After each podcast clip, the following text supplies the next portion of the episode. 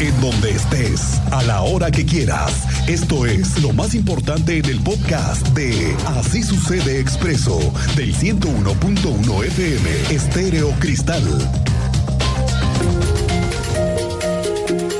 Bueno, vamos a los saldos que han dejado las, el fin de semana las fiestas patrias. Tenemos este largo fin de semana un hecho poco común, visto en Querétaro, pero que ya ocurrió, ¿eh? Sucedió una ejecución a las afueras de una zona de antros que ha sido muy popular desde hace años, la lateral de Bernardo Quintana. Sucedió que llegó una motocicleta y mató a dos hombres que se encontraban a las afueras de El Rey, uno de los antros ahí ubicados, en la vía pública y así, ¿eh? así de fácil fue para los presuntos gatilleros como se dio el suceso en la lateral de Bernardo Quintana. Por el momento no hay detenidos hay video, eso sí, hay video y ya corrió el fin de semana de cómo fue la agresión. Los antros estaban operando normalmente y todo se dio afuera del lugar. ¿Qué pasó? ¿Quiénes son? ¿Por qué los mataron? ¿Qué hay detrás? ¿Hay drogas? ¿Algún ajuste de cuentas? Todas esas son líneas de investigación que tiene la Fiscalía de Homicidios, principalmente por los antecedentes de estas personas, pero por lo pronto durante la madrugada del sábado se implementó un operativo de alta fuerza denominado Antro Seguro, encabezado por autoridades estatales con apoyo de distintas dependencias del municipio, de la Secretaría de Salud, y fueron al centro nocturno Epifanio, que está a un lado. Ahí mismo te digo, en la lateral de Bernardo Quintana, en la colonia Loma Dorada. Policías estatales, llegó la dirección de gobierno, la suspendieron el centro nocturno por varias causales. Supuestamente falta de uniforme del personal, que no contaban con el personal laborándose en registro. Se hizo la inspección al personal administrativo que laboraba al exterior y al interior y como se opusieron a hacer la muestra toxicológica, se motivó la detención. Dentro de las causales del cierre son la falta de extintores, instalación eléctrica, en fin, ya le empezaron a meter mano otra vez a los centros nocturnos. Tú sabes más de esto, Teniente Mérida, ¿cómo te va? Buenas tardes.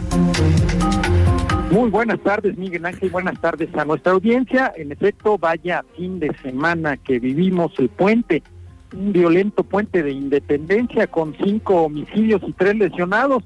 Como hacía referencia, después de los hechos violentos, acudieron autoridades para aplicar ahí el operativo en uno de estos dos antros que datos que tenemos fue clausurado el Epifanio, es el mismo propietario de El Rey, que le encontraron diversas eh, faltas a los reglamentos. Por ese motivo, la Dirección de Gobierno de la Secretaría de Gobierno del Estado suspendió este centro nocturno. Además, hubo un detenido. Este detenido se opuso a la prueba toxicológica y terminó siendo puesto a disposición de la Fiscalía General número 3 por el delito de desobediencia y resistencia de particulares. Y no fue el único, hubo más operativos eh, durante el fin de semana además del alcoholímetro, pero les daremos detalles más adelante. Vamos terminando el megasimulacro en el Centro Cívico, 11 años de este megasimulacro. Les tendremos detalles más adelante, Miguel Ángel. Gracias, teniente, estamos pendientes. Martín Arango, el subsecretario de Gobierno, dijo que están revisando exhaustivamente a los centros nocturnos a raíz de este hecho y otros esos sucesos previos. Antro Seguro es el programa que tiene la Secretaría de Gobierno andando ya para verificar centros nocturnos hemos venido realizando diversos operativos, operativos que tienen distinta naturaleza. En el caso concreto de los que se refieren, nosotros lo llamamos antro seguro, que consiste en hacer una revisión exhaustiva de cada una de las áreas dependiendo la competencia que tengan, en la cual, bueno, pues revisamos eh, desde temas de protección civil, eh, asuntos de riesgos sanitarios, como verificar que toda la documentación se encuentre en orden y que cumplan en lo que concierne a la dirección de gobierno con la ley de bebidas alcohólicas en el estado de Querétaro.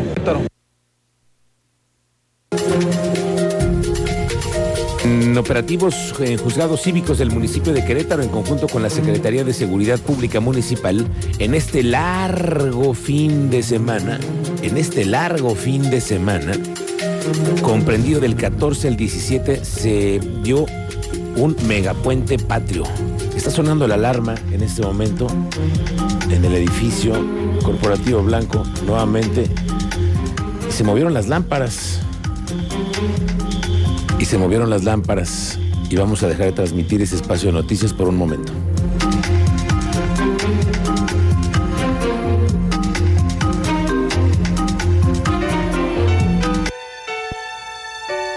Luego de una pequeña interrupción se eh, encendieron nuestras alarmas después del sismo que se sintió en una parte del centro de la República Mexicana, Aguascalientes, Jalisco, eh, obviamente la Ciudad de México. Nos dicen que es de 6.2 grados en la escala de Richter en la escala en la que se están midiendo estos fenómenos, fenómenos naturales. Y bueno, pues hoy nos tocó el sismo y lo, lo sentimos aquí. ¿Todo bien, Cristian Lugo? Todo bien, amigo. Nada más el susto. Nada más el susto. Nada más el susto. Estamos eh, listos para continuar, para darle paso a lo que sigue. Por lo pronto continuamos con el resumen de lo más importante que le estamos platicando esta tarde.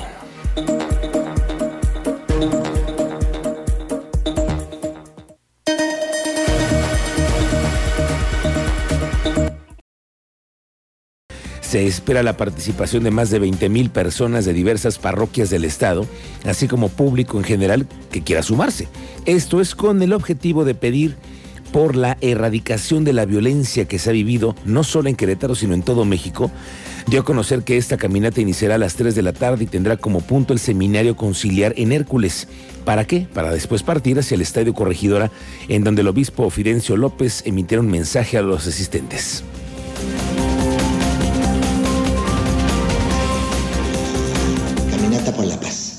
Nos vamos a concentrar en el seminario Avenida Hércules 216 a las 3 de la tarde y, de allí iniciaremos nuestra caminata rumbo al estadio de la corregidora.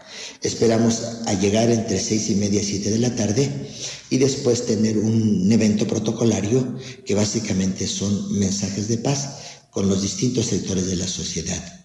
Niños, jóvenes, personas adultas y algunas otras personas de la sociedad y claro, también con las palabras de nuestro pastor diocesano. Bueno, tenemos, tenemos pensado meter ya más de un millón. Le, quiero decir que algo que notamos durante estas celebraciones patrias que se dieron el fin de semana fue que existió una disminución de estruendo. ¿A usted le pareció? ¿Usted lo notó? Se lo pregunto porque ahora eh, en la noche del grito de independencia el gobierno decidió que no se quemara la cantidad de pirotecnia que se estaba haciendo en otros años. Ahora se está optando por utilizar la tecnología LED y evitar la contaminación y maltrato a los animales. Fue una fiesta patria, sí, sí, sí, con pirotecnia, pero definitivamente menos. Los que tenemos perros todos lo agradecemos. Bueno, los que se preparan también para la fiesta de diciembre son los ganaderos que según ellos van por una más de un millón de visitantes, porque después de dos años por fortuna no hubo feria, pero dicen que ahora en esta edición sí se van a lucir más de un millón de invitados, es lo que ellos están pensando para la próxima edición en el mes de diciembre pensado meter ya más de un millón de, visitas. Eso es, esa es nuestra meta, más de un millón. Y, y el año pasado generamos una, una derrama económica interna. Yo nada más hablo de lo interno porque también hay que entender que genera alrededor de feria, fue de 400 millones de pesos. Yo espero que este año lleguemos a los 600 millones de pesos, que eso es lo más viable, porque esto repercute en la economía de todos los queretanos. La gente que ahí lleva dinero en su bolsa, lo más seguro es que va a consumir en todo el estado. Entonces yo creo que nos va a servir mucho. Estamos buscando tener un buen contenido que sea muy atractivo, no nada más para los queretanos, sino también de otros estados. Bueno, le quiero decir que se está actualizando la cifra el, el, el sismo ha sido de 7.4. Es lo que está reportando en este día nuevamente. Pues ya sabe que el 19 de septiembre lo tenemos marcado en México desde el 85. Y mire, el, Servicio Sismológico Nacional está informando que el movimiento fue preliminar, sismo magnitud 6.8. Más tarde ajustó a magnitud 7.4. Y por eso, y también se sintió en otras partes del país. ¿Usted lo sintió? comparta lo que usted vivió hace unos momentos, igual que nosotros también mm, tuvimos que suspender en momento las actividades, pero se sintió el temblor en Querétaro. Esa es una realidad. Amigos, están diciendo que en Guadalajara la magnitud de, sensación fue mucho más grande que en estos territorios. Hay gente de Guadalajara reportándose con nosotros en redes sociales. Ok, gracias. gracias a la gente que nos hace el favor de compartirnos lo que sintieron. En el 442-586-1011, usted compártanos lo que sintió y sobre todo también si en donde usted está se llevaron a cabo los protocolos necesarios para la ubicación, para eh, lo que en una emergencia todos tenemos que conocer.